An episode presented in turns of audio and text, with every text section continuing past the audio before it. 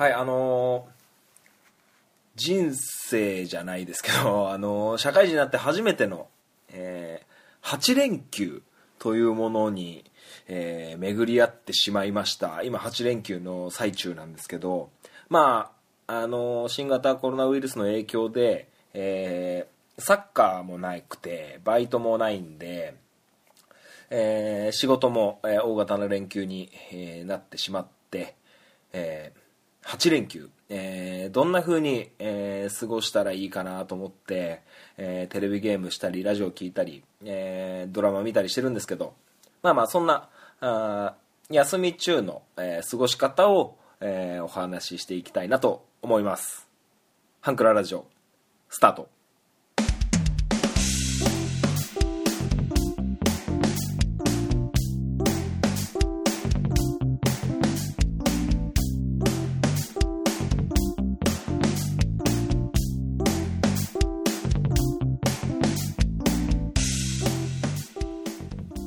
ートポッドキャスティングハンクララジオ MC を務めます。本マッチでございます。この番組はハンクラッチのように力を入れすぎず入れなすぎずをモットーにお送りする番組でございます。よろしくお願いいたします。えーえー長い休み、えー正直言ってやることなくて暇なんですけどまあ暇なんていうのは贅沢ですね、えー医療に関わってる皆様本当にご苦労様です、えー僕のこの声は届いてないと思いますけども、えー本当に、え大変な中お仕事を、えご苦労様ですと、えいうことをお伝えしたいなと思います、えー僕の休みはですね29日の、えー昭和の日ですか、えー昭和の日から、えー木金土と、えー本当はお仕事だったんですけど、えー臨時休業と、えーいうことで、えー5月の6日まで6日までお休みになったわけです。はい。で、えーまあ先週の放送でもお話しした通り、えーテレビゲームをね「聖剣伝説3」っていうね、えー25年前の作品のリメイクを、えー改めて買って、えーやってですね、えもう大方、え全クリした感じなんですけども はい、えそれでですね、えまあやることないのであの一日中やってるんですよ。やってるんですけどあの一日中やってていいわけないじゃないですか。もうやってていいわけじゃないっていうかあの、まあ、生活のリズムははっきり言って狂いますよね。こう長い休みが続くと。朝別に早く起きなくてもいい、えー夜早く寝なくてもいい、えー何時にご飯食べてっていうようなことを気にしなくてよくなって生活のリズムが、えーなかなか、え狂ってくると思うんですけど、まあ、そこはあのすごくはっきりさせてですね、えまあすごくこうおかしな話ですけどその僕のやりたいことあのーまあテレビゲームをしたりドラマを見たりとかするっていうのを仕事という風な、えー感覚にしてですね、えーまあ8時から、え5時まで。でお昼は12時から1時までの1時間。で10時から10時半の30分休憩、え3時、え15時ですね。15時から15時半の30分休憩という感じで、えーやってですね。でこの木曜日と金曜日20じゃなじゃなえっ、と4月30日と5月1日は、えー僕の奥さんのミランダ・カーはお仕事なのでえーその仕事の合間を使ってですね、えーまあ、銀行に行って、えーいろいろしてみたりとか、えー買い物をしてみたりとか、えーしてたんですけど。でまあね普段えーミランダカーにお弁当作ってもらったりとか、えー晩ご飯を用意してもらったりとか、あのーなんか当然のようにねこうしてもらっちゃってるんでせめて少しでもと思ってねこう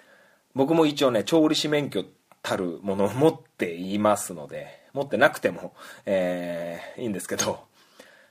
えー晩ご飯のね、えーお味噌汁ぐらいはね作ろうかななんて思ってね、えーサンラータンスープを作ってみたりね、えーしてたわけなんですけどまあねその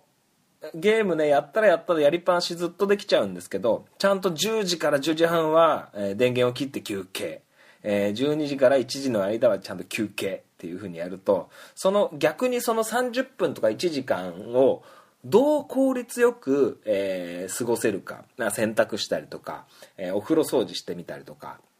いろいろそうやって、えー、スケジュールを組むので結構時間が過ぎていくのが早くてもったいなく感じちゃって、はい、まあまあそうやって、あのー、普段のお仕事の時のリズムと、まあ、お家にはいるんですけど、あのリズムを崩さないように、はい、あの時間はちゃんと守って、えー、やるようにしてましたね。はい。まあ、えー、今日も、えー、ちゃんと5時までにこの収録を終わらせてね、えー、また晩ご飯の準備を、えー、しようかなと思ってますけども、はい。まあ、えー、令和に、えー、変わってちょうど1年ぐらい経ちますか。はい。なんかこう、普通ですね、もう令和になったことに。普通ですね。言われなくいと、言われないとなんか令和になって1年だねなんて、えー、感じにならなくなってきましたね皆さんどうだったでしょうかねはいまあいろんなこの、うん、世間のニュースを目にするといろんなことが、あって大変だとは思うんですけどまあまああのー、その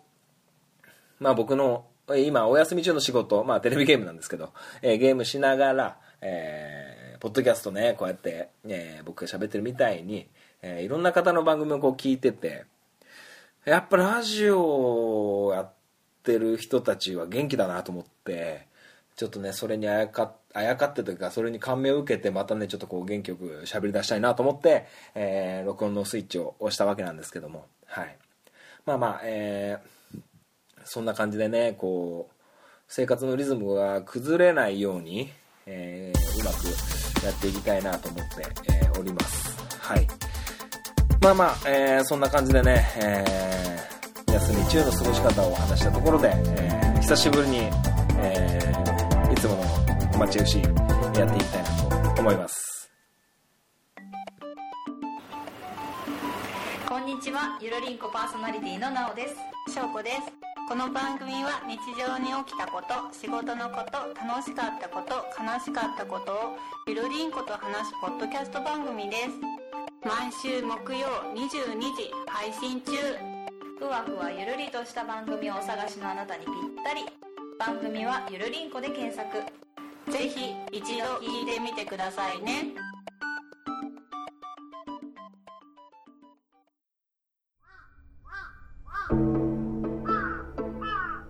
壊れたラジオのつまみを回すと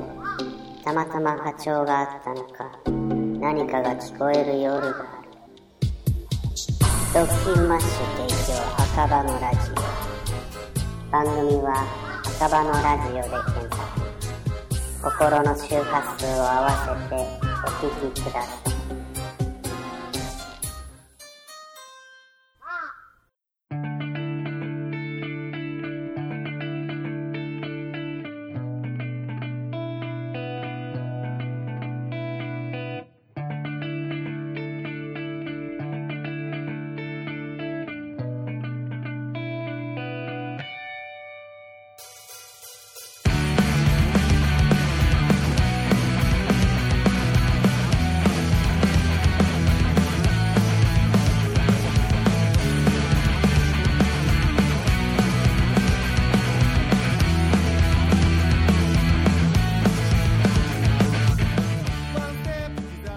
マッチ FC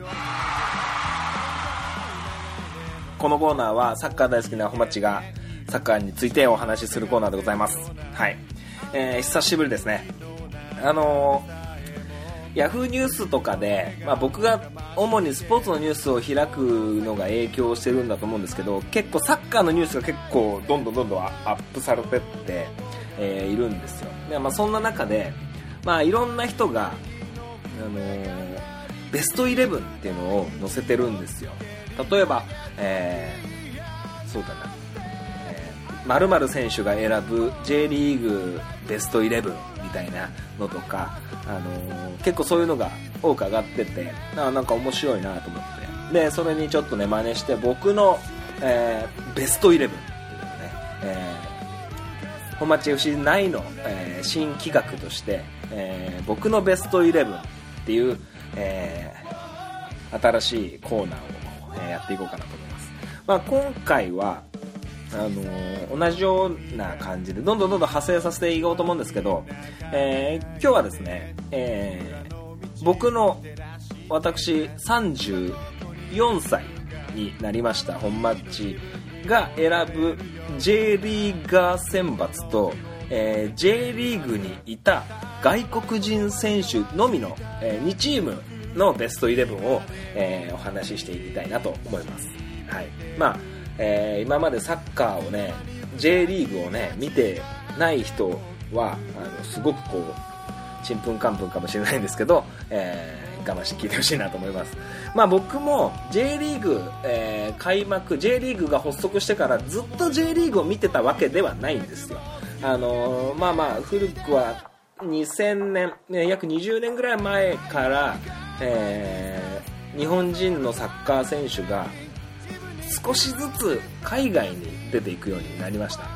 まあ、後で名前は出てくるんですけど、中田英寿選手、えーもう引退されてますけど、あと、小野伸二選手ね、こう、最近インスタとかで話題になってたりとか、えーそういう選手が海外によく出ていくようになって、今ではね、もう、えー1チーム、2チーム、3チームぐらい作れるぐらい、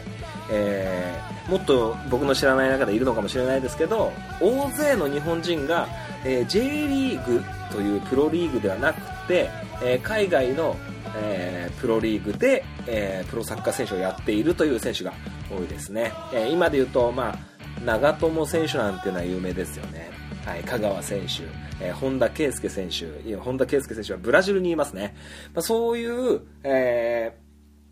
時代になった時に、そう、その2000年ぐらい、中田英寿選手に夢中だった僕はですね、もう海外のサッカーを見て、J リーグがちょっとしょぼく感じちゃった時期がありまして、そんなことはないんですよ。めちゃくちゃ J リーグもレベルは高いんですよ。高いんですけど、あの、なんか、海外ってなんかかっこいいみたいな、そういうところもあって、海外ばっかり見るようになって、その頃の J リーグ結構疎いんですけど、まあまあ、そんな僕が選ぶ、えー J リーガー選抜、えーというものを、えー発表していきたいなと思います。はい。まあ、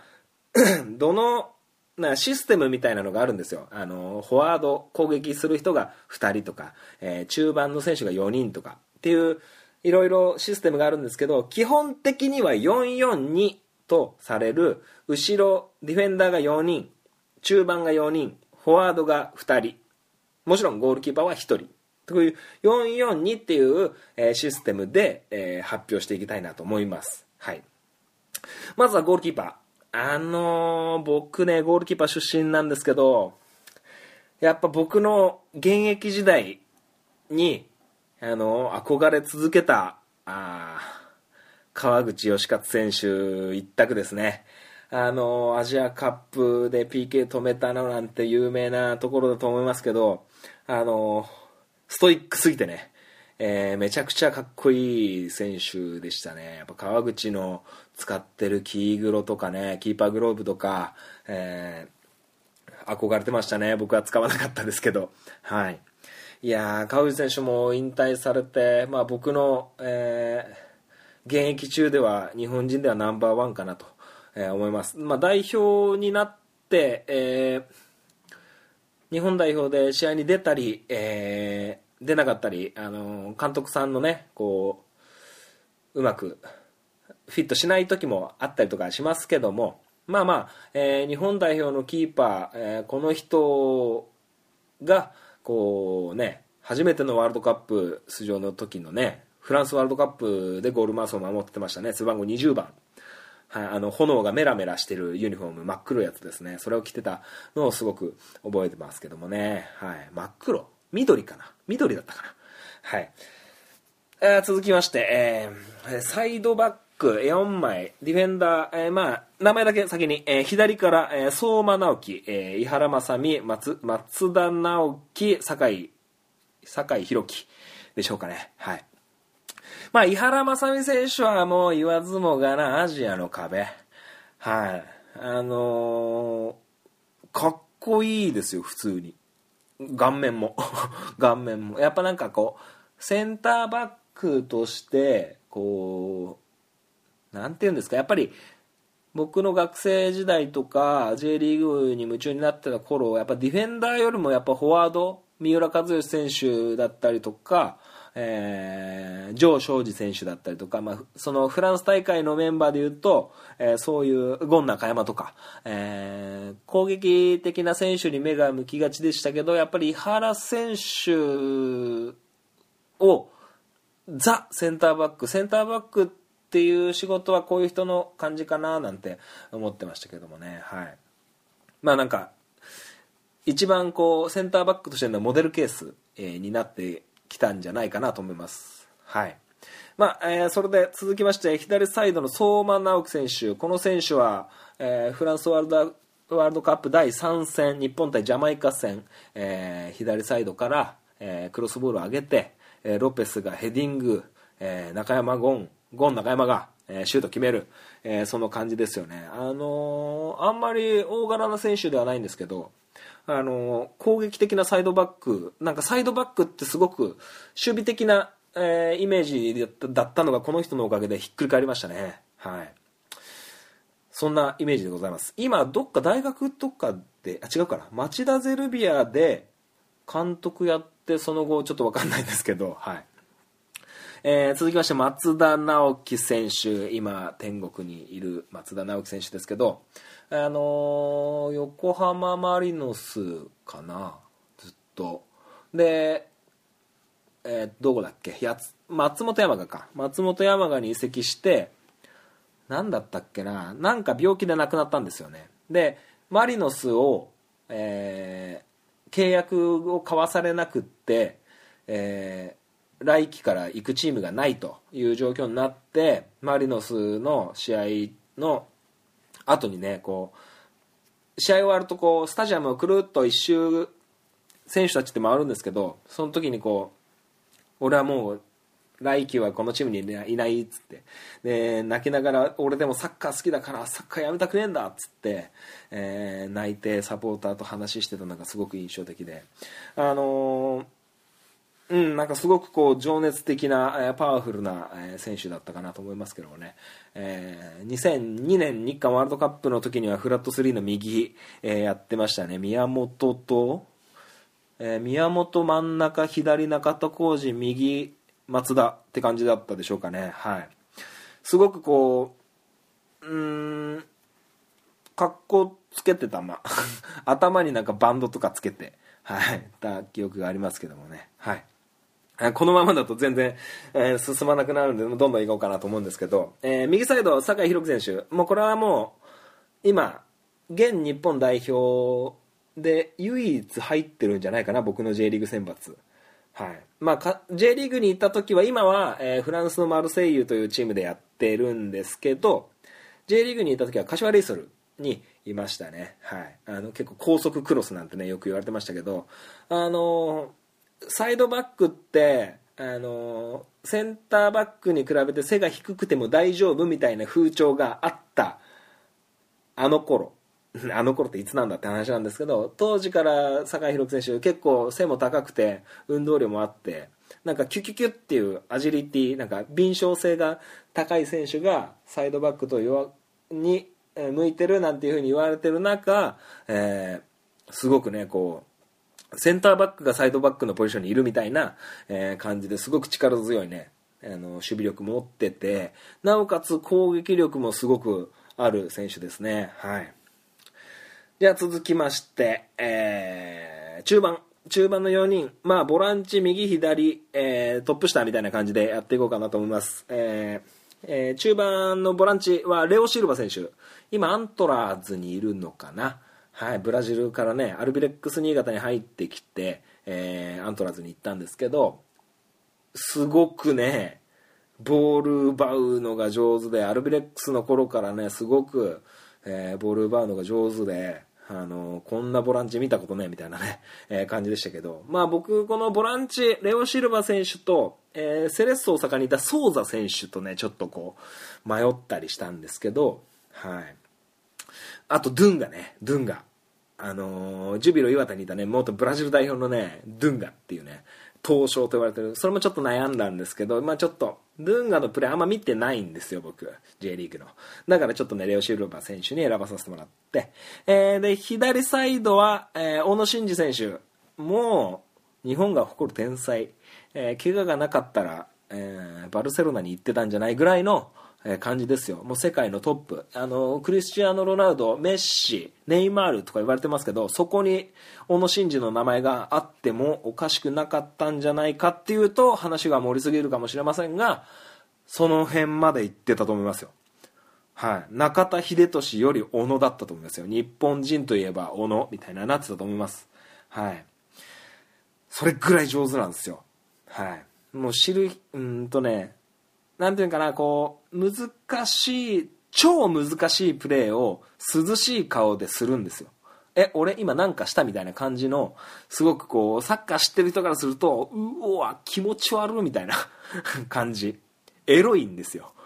プレーがエロいんですよまあまあそんな感じです。はい。えー右サイド、えーここね、結構悩んだんですよね、右サイド。右サイド悩んだんですけど、えーアテネオリンピック世代なんですけど、えー石川直弘選手という、えー FC 東京にいた、えー髪長い感じの、なんか北沢選手みたいな感じの、あの、右サイドのね、なんか速いやつがいたんですよ。その選手もね、結構怪我が多くて、僕すげえ好きだったんですけど、でもなんか、なんか右サイド、サイドハーフとか、サイドの選手がバシバシ点取るっていうのは僕はこの人が初めてだったんじゃないかなと、僕の記憶ではあるんですけど、まあまあ、いろんな選手、いろんなタイプがいますからね、ゴリッゴリにドリブル突破狙っていくみたいなのはね、はい。まあ今、あの、バラエティとかでも活躍してますけど、前園選手っていう選手がいるんですよ。あの、ベルディとか、フリューゲルスにいた、ね、あの、しくじり先生とかにも出てましたけど、あの、あの前園選手もね、めちゃくちゃドリブルうまいんですよ。ああ、見えて。今、バラエティで、あの、アホみたいなこと、アホみたいっていうか、こう、芸人みたいなくくりになってますけど、あの人、マジでサッカーうまいからね。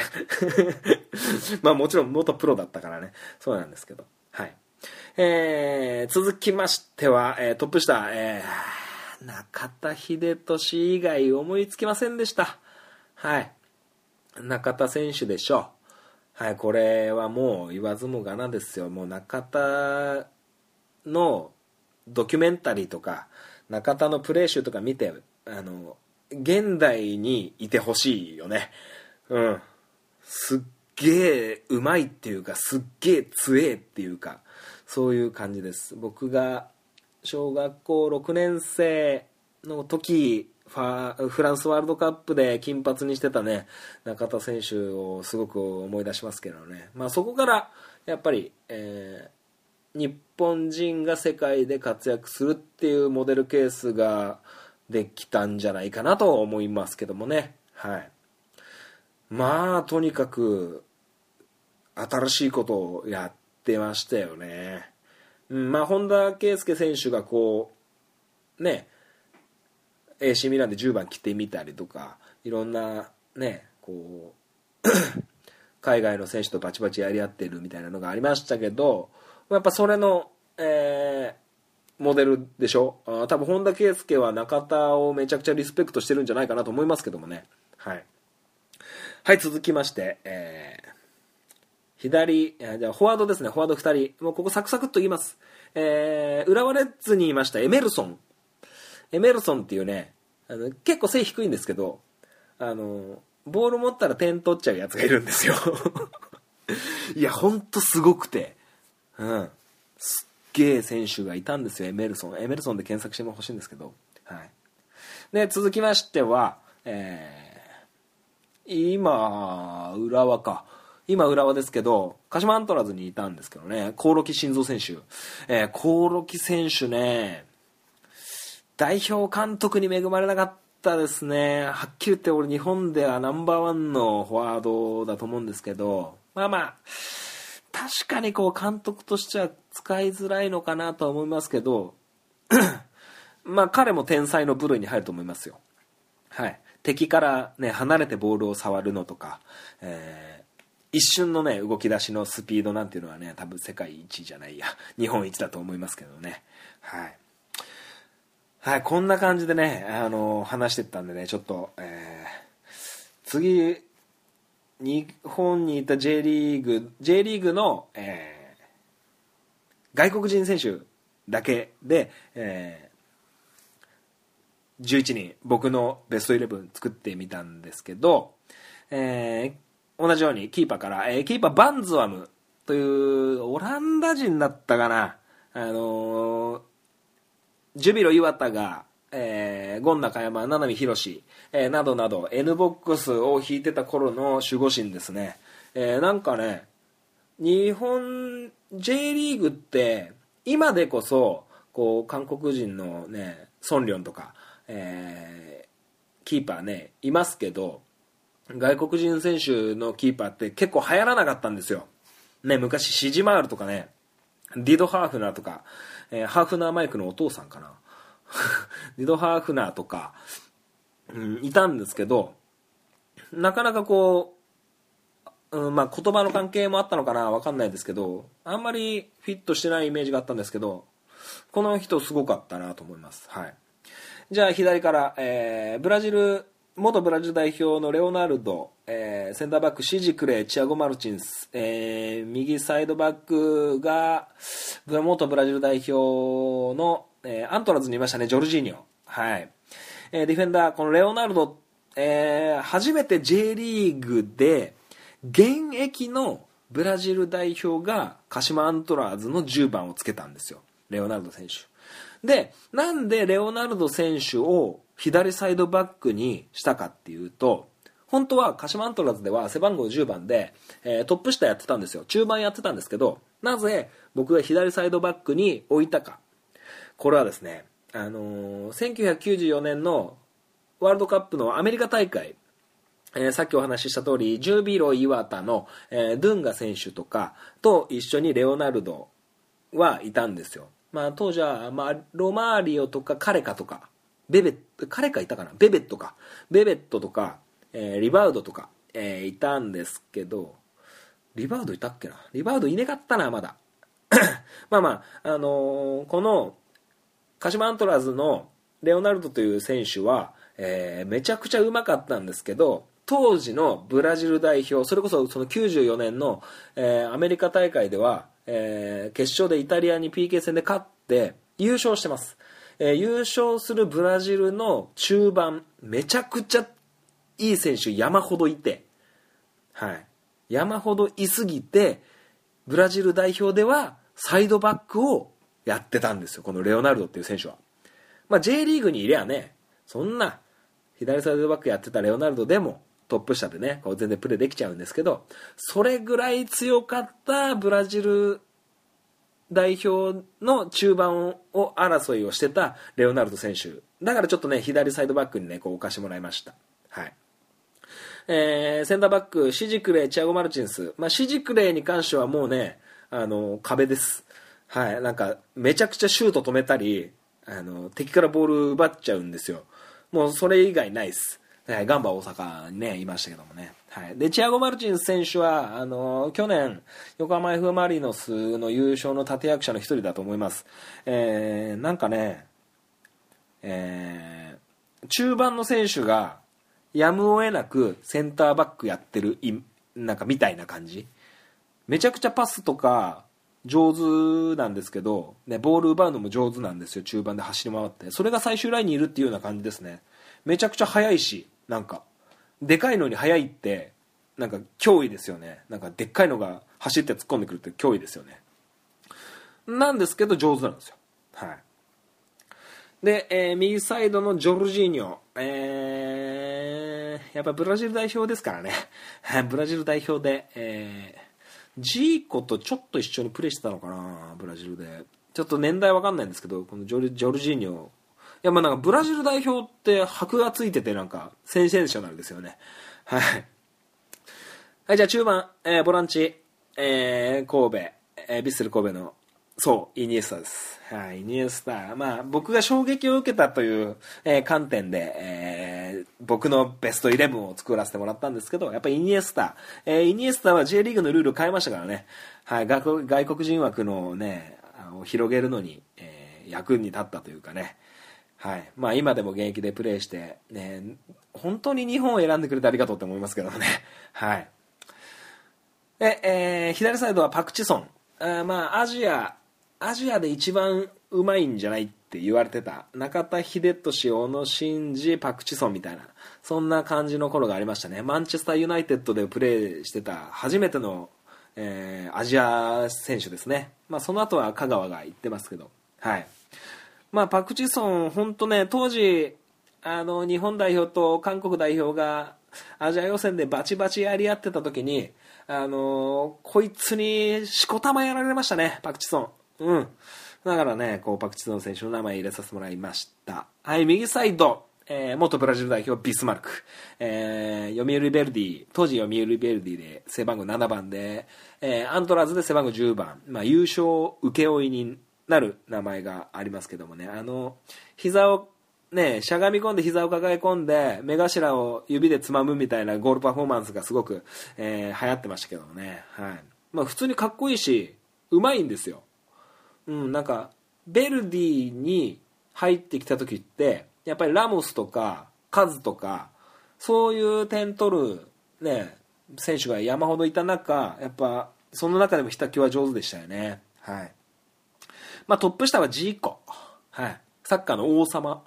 じゃないや。神様だ。サッカーの神様ジーコです。はい、あの J リーグ1992年 J リーグが開幕した開幕戦、えー鹿島アントラーズ対名古屋グランパス、えー開幕戦でハットトリックしてましたね。確かジーコ。違ったかな？全然違ったらごめんなさい。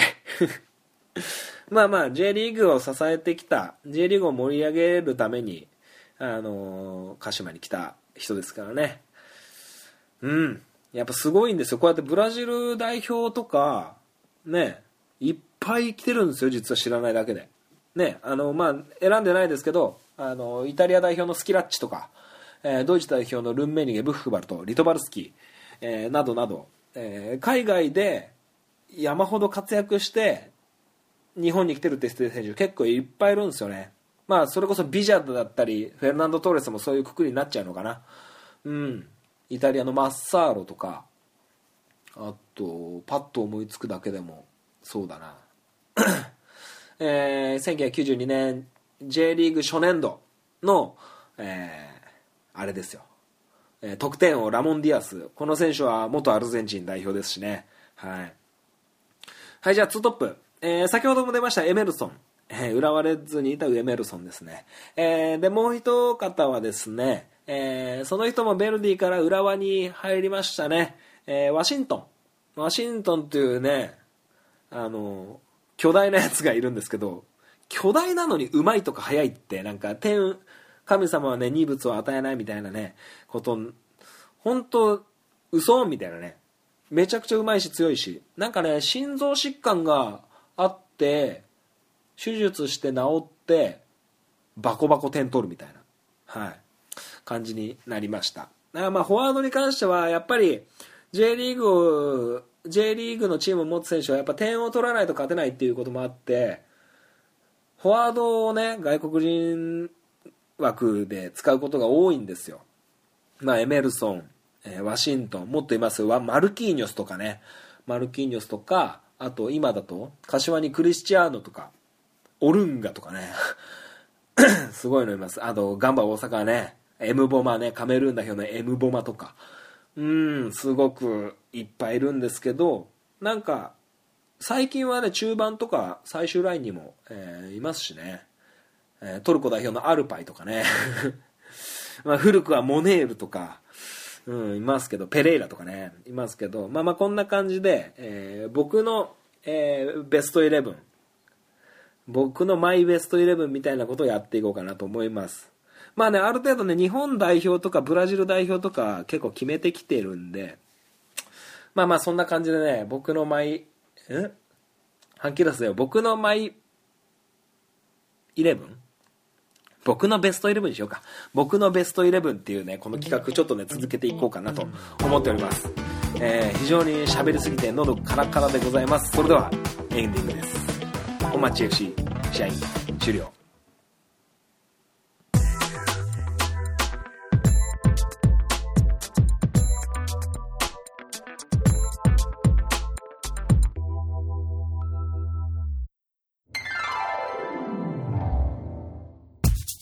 ハンクララジオでは皆様からのご意見ご感想をお待ちしております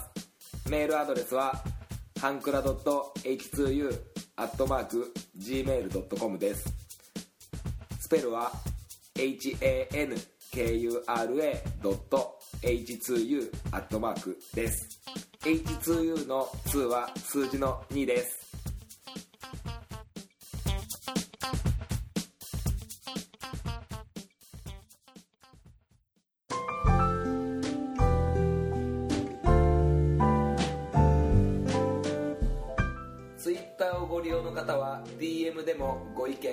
想をお待ちしております。ハンクララジオで検索してみてください。ハッシュタグハンクララジオでのツイートもお待ちしております。ハンクラはひらがな。ラジオはカタカナです。みんなでフォローして盛り上げていきましょう。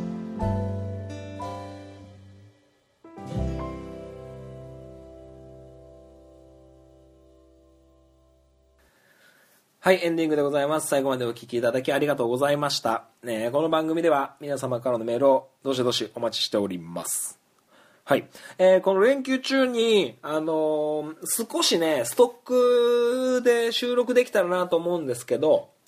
あのーはい。ストックを取りたいなと思ってます。それだけです。はい。あ、あはい、そんな感じですね。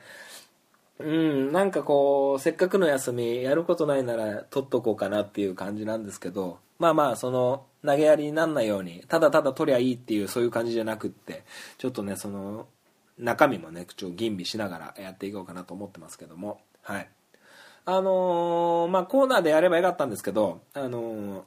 ー スイートポットマッチング、えー大昔にやってたねこうポッドキャスト番組を紹介する番組なんですけどこれね言わないようにしようかなと思ったんですけどまあまあポッドキャストのね iTunes の申請とかクリアしたみたいなんで言おうかなと思います、えー元アプローチラジオえーやめとこうか。やめます。宣伝しないようにしようかな。いや嘘です嘘です。元アプローチラジオのケンさん。ケンさんがですねこうアプローチラジオを、えー無期限活動中休止を、えー宣言して、えーすぐ、えー一人喋りの柴犬ラジオねえーご自身だけで、えー一人喋りをやっているという番組を始めました。まあなんかね2回目ぐらいからねゲスト呼んであのちょっと調子こいてるんであの叩き潰しておきましょう。はい。まあなんか せっかく一人で話してるんだからこうゲストを呼ぶのもすごいいいけど一人でちょっとこの一人の苦しみ味わってみたらって思いますけどね。はい。まあまああの元気な声が聞けて、えーとても良かったと思います。うん。あの絶対メール送らねえようにしようかなとかねちょっといろいろこう仕掛けをしようかなと思ってるんですけどまあなんか別のラジオネームでお便り送ろうかななんてね思ってますけども。まああのねハンクララジオをよくお聞きになってる方は、えーアプローチラジオとか、いうワードをねよく聞いてたと思いますなので、えーぜひねあのお時間があれば、えー、柴犬ラジオで検索するといいのかなよくわかんないですけどうんあのやってるらしいんでねあのお聞きになってみてはいかがかなと思いますはい、えーそれではえー今週はこの辺でお開きにしたいなと思います。それではまたお会いいたしましょう。さよなら。バイバイ。